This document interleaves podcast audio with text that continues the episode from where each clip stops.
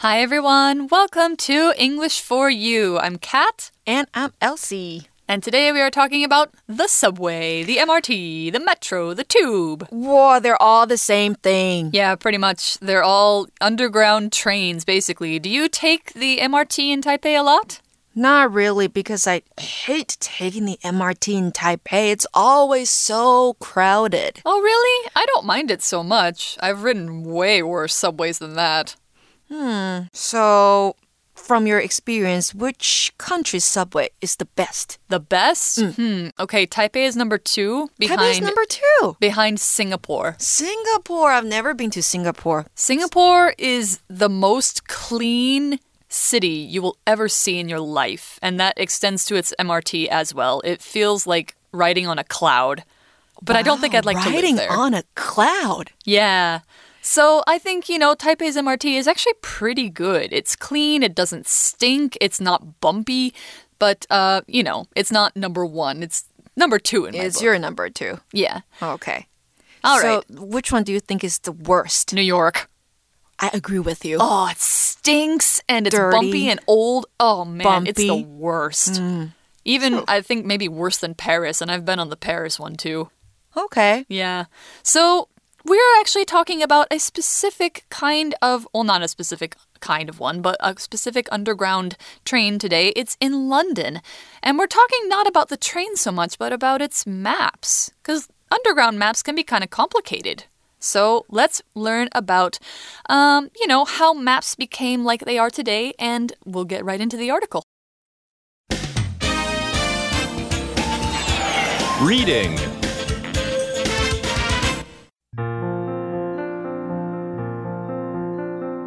How Harry Beck Changed Subway Maps Forever. The London Underground was born of necessity. In the mid 19th century, London was getting too crowded. To solve the problem, the city began creating the underground subway system. It was opened to the public in 1863, which makes it the oldest subway system in the world. Over the years, more and more lines were added. This made things confusing, especially as the lines belonged to different companies. What was worse, the underground map was very complex. It tried to take real distances and natural features into account. The map tried to be accurate, but this meant many station names were squeezed together. However, more distant stations couldn't fit on the map. People couldn't read it easily. Harry Beck had a solution.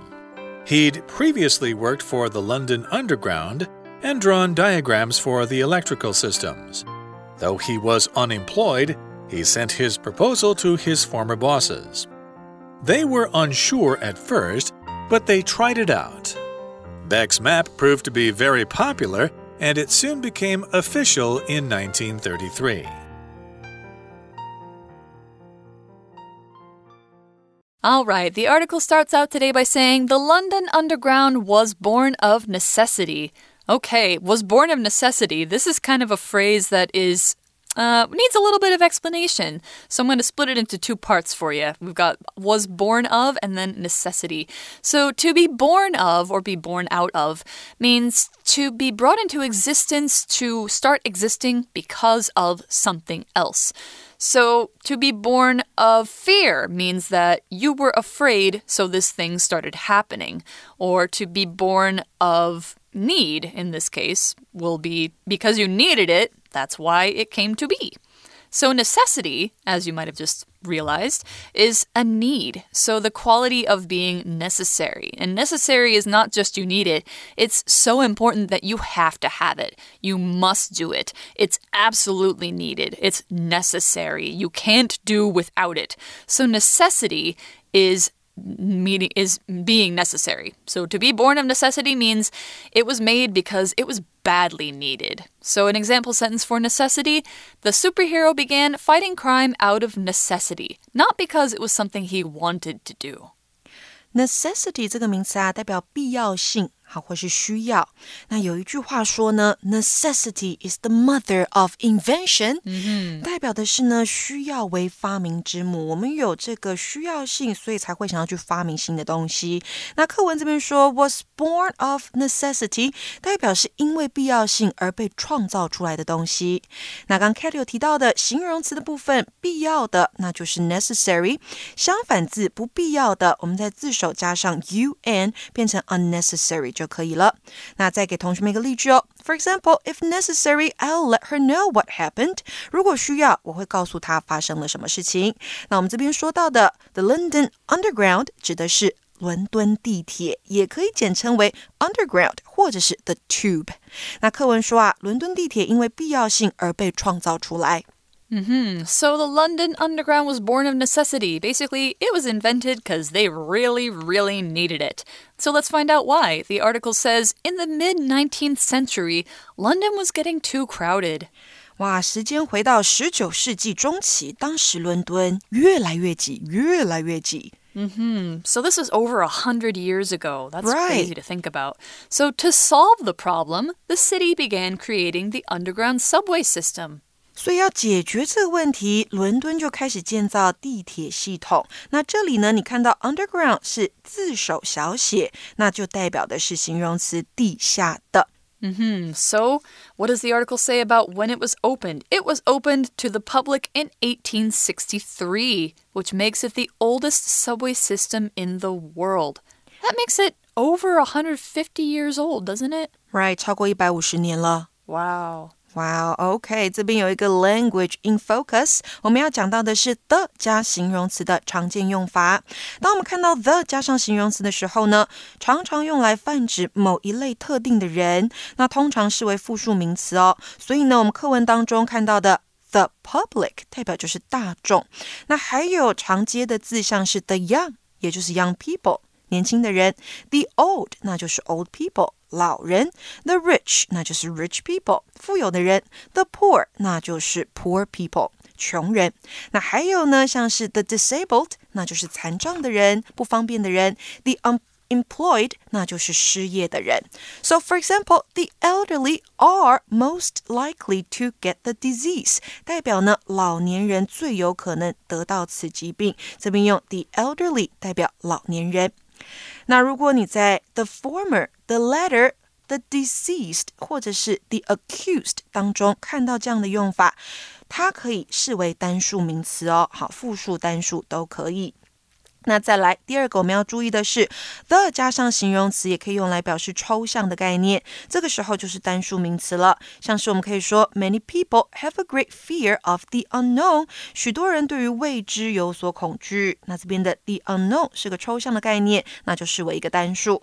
那课文提到啊，伦敦地铁在一八六三年的时候开始营运，这让它成为世界上最老的地铁。嗯哼，so。we're talking about basically a really old subway system, the world's first subway system. Over the years, more and more lines were added. Oh boy. 所以呢，随着时间的演推进，然后呢，人又越来越多。这边我们看到呢，more lines were added。这个 line 代表的是铁路线，所以多年来啊，有更多的铁路线被加入。 Mm -hmm. I think like the more lines a subway system has, the more complicated it gets, right? Right. Yeah, and, and Taipei is adding confusing. more lines and it's getting more complicated. Oh my yeah. gosh. I can't imagine how complicated it must be in the London Underground. So Taipei's is pretty easy, right? It's pretty easy compared to like Tokyo. Yeah, yeah, I think Tokyo has the most confusing one. But we're going to talk about the London one a little bit more. This made things confusing, especially as the lines belong to different companies. Oh gosh, that's the worst. So it's confusing as i said. It's difficult to understand. Maybe you're you know trying to get from line to line and you're like oh my gosh which one is my stop? Where do i get off? Where do i get on? Which trains come here? Oh my gosh it's really i'm my head is in a swirl. I'm confused. It's confusing. So an example sentence for confusing. The directions you gave me are so confusing. I don't know which way i'm supposed to turn Confusing 这个形容词呢，就是令人混乱的、令人困惑的。那如果呢，我们要形容一个人感到困惑，我们可以用 confused。To be confused about something，那就是对某事感到困惑。像是呢，I was confused about what he said。我对于他说的话感到困惑。当然，你也可以说 What he said was really confusing。他说的话真的令人困惑。那再来呢，课文当中我们还看到 as 这个连接词，在这边表示因为有。更多的路线被加入，就越让人困惑，特别是因为不同路线属于不同的公司。Right, and so it was very confusing because the lines belonged to different companies. What was worse, the underground map was very complex. Complex 那就是 complicated，非常的复杂。所以呢，what was worse，更糟的是伦敦地铁路线非常复杂。 Mm -hmm. So if something is complicated, that makes it even more hard to understand. It tried to take real distances and natural features into account. Oh, that sounds like a terrible idea for an underground line. So, to take something into account means to think about something before you do something else, like make a decision. So, before they made this map, or when they made this map, they were trying to take uh, natural distances and real features and things like that. They were trying to add them to the map, even though the passengers aren't seeing them underground. OK，所以呢，to take something into account 或是 to take something into consideration 都是将点点点列入考虑、顾及的意思。所以这里说地图试着要将真正的距离 （real distances） 还有它这个自然的样貌纳入考虑。They're gonna draw those features on the map. Probably, or they were trying to space things out in a real way, like in real kilometers and things like that. The map tried to be accurate, but this meant many station names were squeezed together. That's true. So, eh, to be accurate in this case, to be accurate means to be free from mistakes, to be free from errors, basically to be exactly right. So, as I said, they were going to measure things by the exact number of kilometers, and they were trying to think, like, well, okay, this is how London really looks on the top. So, we're going to make a map of the underground that goes along with the map of London. And, you know, maybe that would be a good idea normally, but in this case it was not. So to be accurate means to be exactly right. So an example sentence could be Only if your answers are completely accurate can you score 100% on this English test. Accurate 这个形容词呢，代表正确的、精确的。那相反字，我们就在字首加上 i n 就可以了，inaccurate。 Okay, the map tried to be accurate, but the stations' names were squeezed together, right? That's right. So they were squeezed, and to squeeze means to press something together, to push something together, and especially on opposite sides. So you think about downtown of a city, a lot of stations will be close together, right? Mm -hmm. And if you have an accurate map, that means that they're going to be really close to each other. Maybe their names are going to be right next to each other with no space in between them. That means they're kind of squeezed. So to squeeze means to be like in a very small space with, you know, no space in between other things. You can also say you can squeeze a bottle, like if you were squeezing ketchup out of a bottle onto a sandwich, something like that means you're pushing on the sides of it to make something come out. So to squeeze, you can get the idea. There's no space. So, an example is a huge number of people were squeezed onto the train until nobody could move inside it. Oof, I always think of that like a can of fish when that happens. Uh, I hate that. Squeeze 这个动词呢是挤进、塞进，所以地图试着达到精确，那就代表呢很多站名需要被挤在一起。So it's it must be really hard for people to read the map. Mm -hmm. Yeah, because the names are all pressed together, and probably, you know, there's other stations that are farther away, and that's what the article says. However, more distant stations couldn't fit on the map. People couldn't read it easily. Yeah, especially because London's huge. Right. 那么大，然后呢，so many stations all together on the map. Oh my god. 所以呢，这边说，但是呢，更多遥远的站名就放不进 地图里面了，人们也不易阅读。 So, what are we going to do? The map doesn't work. The lines are all complicated and confusing. What are people supposed to do if they want to ride the subway more easily? Well, thankfully, there's one guy who has an idea. The article says Harry Beck had a solution. Harry Beck 有一个解决的办法。So, how was he going to solve the problem? Well, it says he'd previously worked for the London Underground and drawn diagrams for the electrical systems. Oh, so he already helped to kind of put the electricity into this London Underground system. So he's already worked for the company. He previously worked for them. Previously, as you can tell by the ly, is an adverb from the adjective previous, which means existing or happening before the present time. So it means he worked for the London Underground before, and maybe he doesn't work there anymore at the time we're talking about, but he used to. So he previously worked for the London Underground. You could say he used to work for the London Underground. And he yeah, he used to draw diagrams, which we'll explain in a moment. But first, an example sentence for previously. I know how to cook pizza. I previously worked for a restaurant where I made it for customers. Previously，它是由 previous 这个形容词加上 ly 变成的副词，代表以前、先前的。那这边呢，在课文当中，我们还看到 he'd，代表的是 he had。所以呀、啊、，he had worked。 and he had drawn，这边是过去完成式哦，代表事情是发生在他有解决办法之前就已经发生的事情。他以前曾经在那边工作过，也画过一些 diagrams for the electrical systems。Mm hmm. So, a diagram is like a drawing that explains the parts of something. So, if you have maybe some kind of furniture or a machine or something like that, there will usually be a diagram showing you all the different parts of it. Or every time you buy a car, there will be, you know, a book in the car that shows you how to operate it, what to do if the different lights are on, and there will be a diagram showing you the different parts of the car. So, a diagram is, you know, it's a technical drawing, let's say that that. And what did his diagrams show? They showed electrical systems. So, electrical is an adjective that means the same thing as electric. Electric and electrical can be interchangeable. So it means providing electricity. And as you probably know, electricity is energy carried through wires. That's how we get our light. That's how we get our computers on. That's how you are listening to us talking right now, probably because our voices are being carried by electricity. So, an, an example sentence for electricity or electrical, I'm sorry. We have an electrical problem in our house. Our lights upstairs won't turn on at all. So, probably there's a problem with a wire. An electrical problem，那就是跟电相关的问题发生了。因为呢，electrical 这个形容词代表用电的或是与电有关的。那名词电力就是 electricity。所以课文说啊，他之前在伦敦地铁工作，而且为电路系统画过图表。diagram 这个字代表就是图表或是示意图。Mm hmm.